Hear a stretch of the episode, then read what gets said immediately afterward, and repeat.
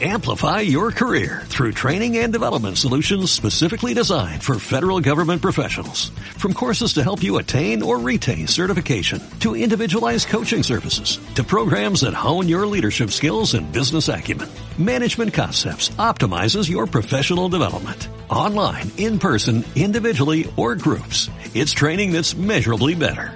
Learn more at managementconcepts.com. That's managementconcepts.com.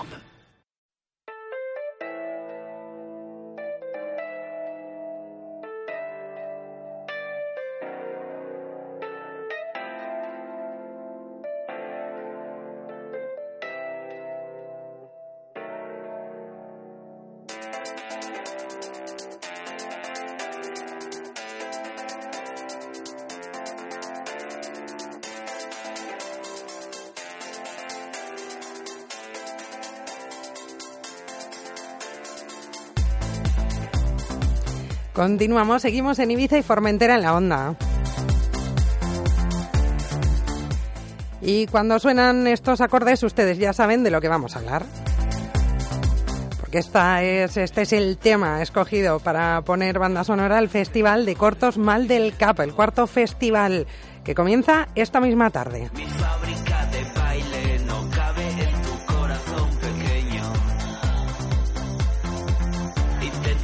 Ya lo saben, a las 8 les esperamos en Can Geroni, 8 y media viene esta proyección de Colossal, la última película del director de cine Nacho Vigalondo.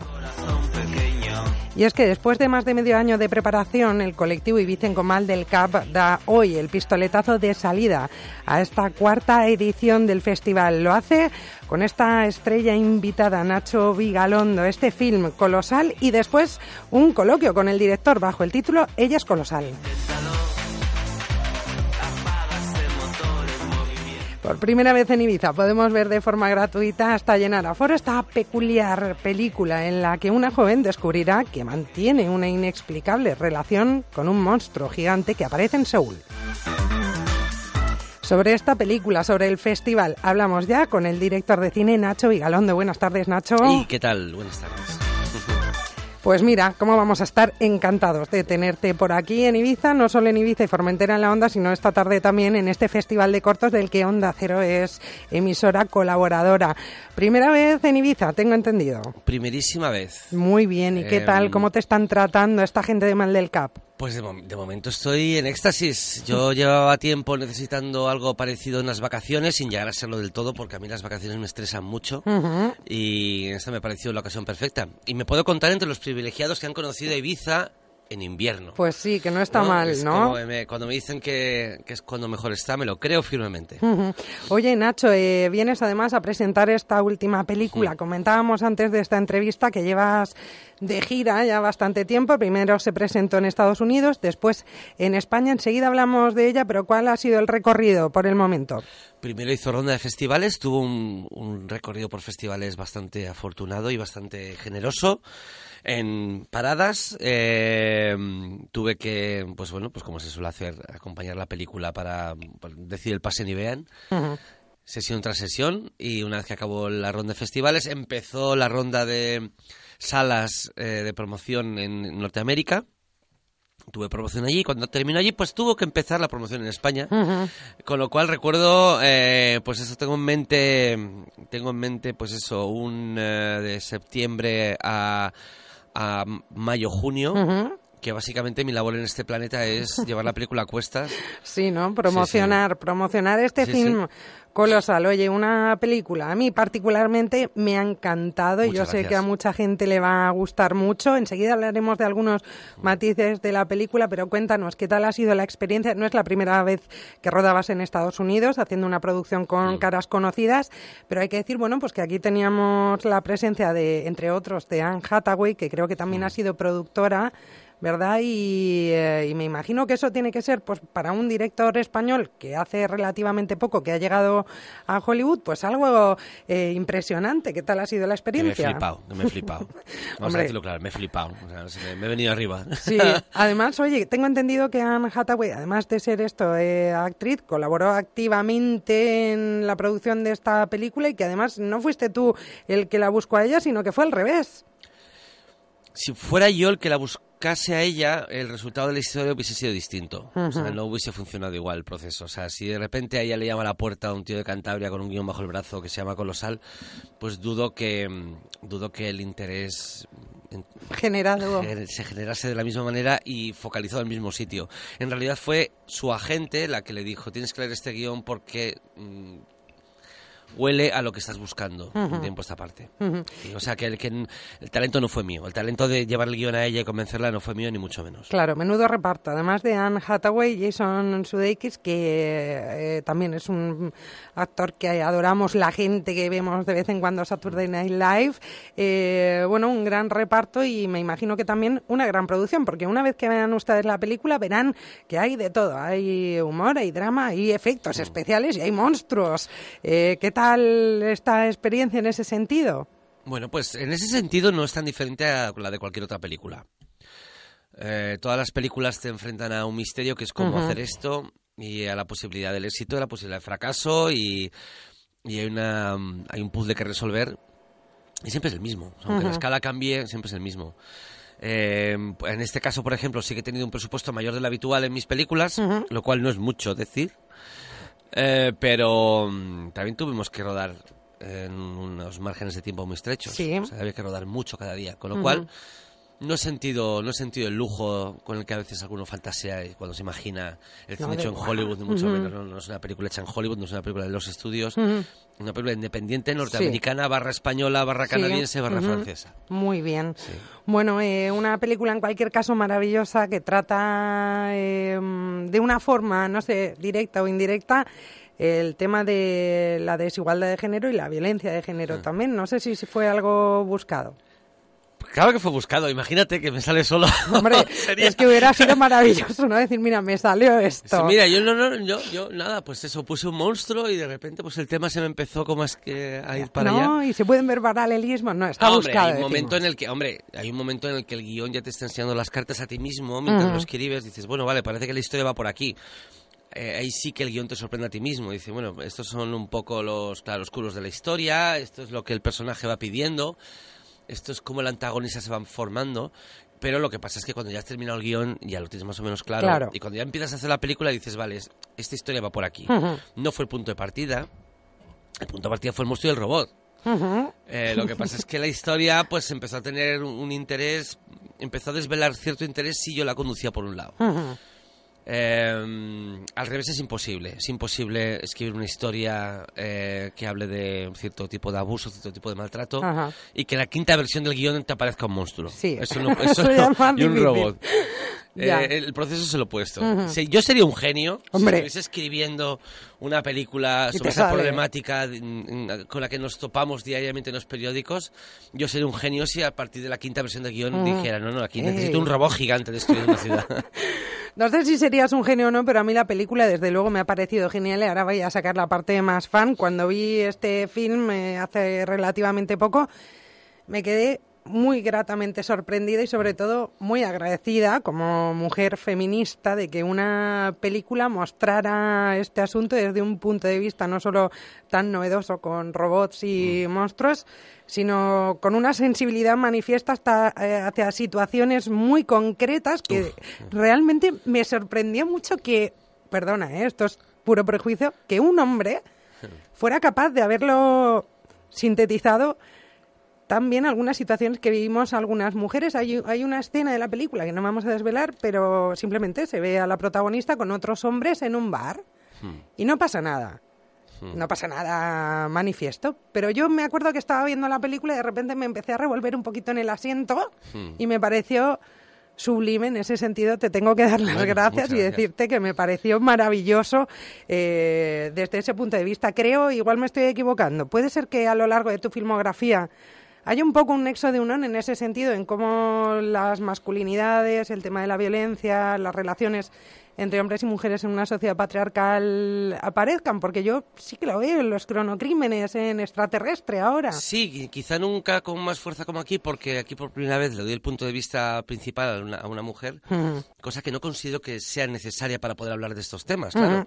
Pero bueno, al ser una mujer la protagonista sí que hay ciertas cosas como que son más evidentes, pero sí es un tema que, no me preguntes por qué, ¿eh? pero es un tema que siempre ha estado desde los cortos en- en mí. Yo creo que cuando dentro de 500 años eh, los historiadores, si es que les interesa, eh, revisen mi obra, dirán, este, este chico estaba hecho una pena, o sea, este chico estaba hecho un Cristo porque en sus pelis solamente salen hombres hechos, hechos, un, hechos un fosfatina y con, y con los valores patas arriba. Sí. Sí, sí, de hecho, ahora que lo estabas diciendo, ¿no? En las 7.35 de la mañana ya se veía un hombre, ¿no? Eh, Sí, un hombre romántico, romántico, un hombre sí, romántico, ¿no? Que, que de repente da escalofríos. Sí, Todo sí. igual parte, parte de, de un cierto pesimismo hacia las relaciones, eh, vamos a decirlo así, ahora que tenemos estas palabras que antes no teníamos, Ajá. a las relaciones heteronormativas, Ujú. eh, por supuesto a través de mi experiencia, un Claro. cierto pesimismo, ¿no? ¿No? Hay un momento eh, más adolescente en el que dices, esto es el amor, ¿no? Y esto es el sexo, esto es la amistad entre un hombre y una mujer, esto es, el, esto es el, el pack de relaciones que me ofrece esta sociedad. Y de repente ves que las cosas no funcionan tan bien como uno quisiera y de repente pues mm, empieza, empiezan a salir grietas por aquí y por allá.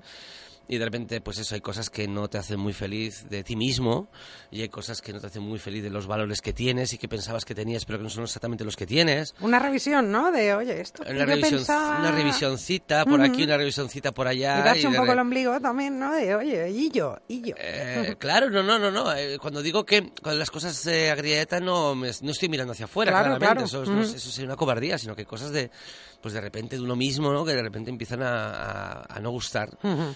Y, y creo que para un, cualquier narrador, narradora, para cualquier artista, eh, la- la- no hay herramienta más poderosa que el autocuestionamiento.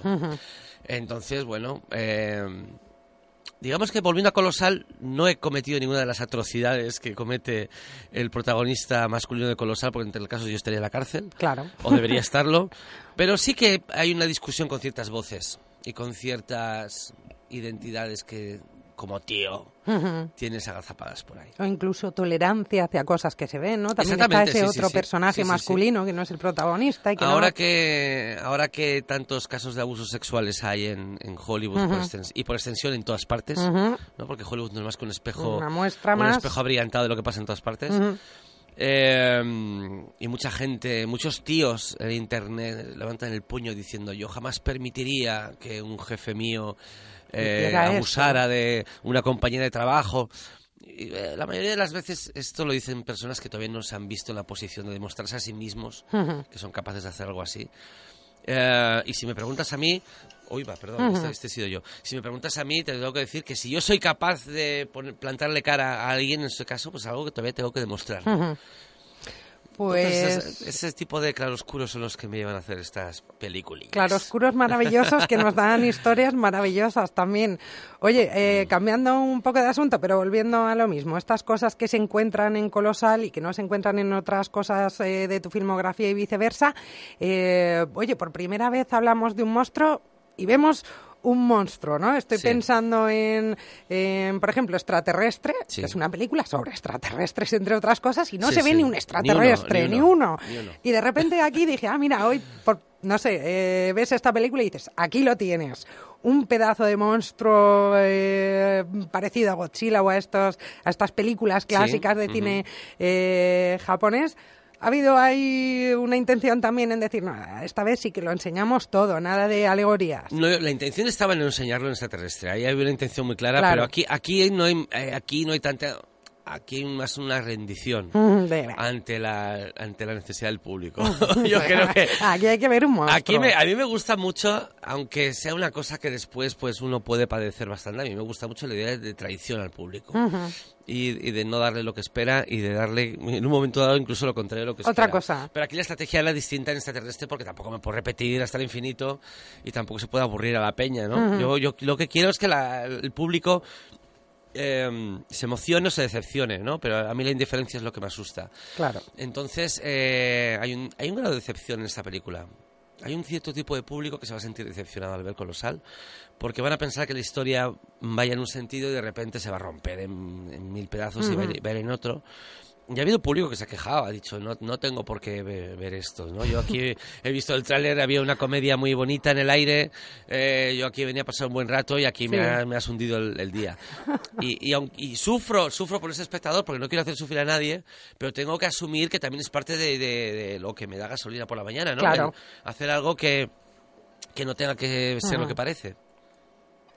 Nacho, y háblanos un poquito de proyectos futuros, porque a mí me han llegado unas cuantas noticias eh, que he visto por internet, no sé si es verdad o no, eh, sobre un proyecto hmm. eh, en el que vuelves a tratar los viajes en el tiempo y además con una de las personas responsables de The Walking Dead. Sí, sí, sí. y hay otro cómic también de por medio, me suena. Sí, la está haciendo un cómic llamado Comeback o Comeback. Comeback. eh, que es una, un TVO que me pasaron por debajo de la mesa, una historia de viajes en el tiempo, aunque su textura es más la de una película de cine negro. Y em, es una historia que me interesó muchísimo, sobre todo su planteamiento y personajes. Luego, la, la trama del TV era muy retorcida para una película. Demasiado, demasiado. Y había que cambiar y había que como que potenciar algunos aspectos de la historia y había que un poco dejar de lado otros. Y también vi una historia que también me permitía, eh, y que esto queda entre nosotros, sí que me permitía mm, hacer otra jugarreta respecto a la, a la, a la cuestión de género. Eh, eh, y eso fue muy resistible, la verdad. Y a ver qué tal. Oye, pues encantados de saber que hay algo nuevo en marcha de Nacho Vigalondo, que nos encanta. Y no vamos a desvelar tampoco mucho más hoy, porque lo que nos interesa es que nuestros oyentes de Ibiza y Formentera en la Onda acudan esta tarde a ver Colosal a las ocho y media en Después de ver la película tendremos una ronda de preguntas, un coloquio y prometo contestarlas a todas, incluso a las más escabrosas. Bueno, pues entonces tienen que aprovechar, no se lo pueden perder. Muchísimas gracias, Nacho Vigalondo, por haber estado hoy con nosotros en Ibiza y Formentera en la Onda. Un placer.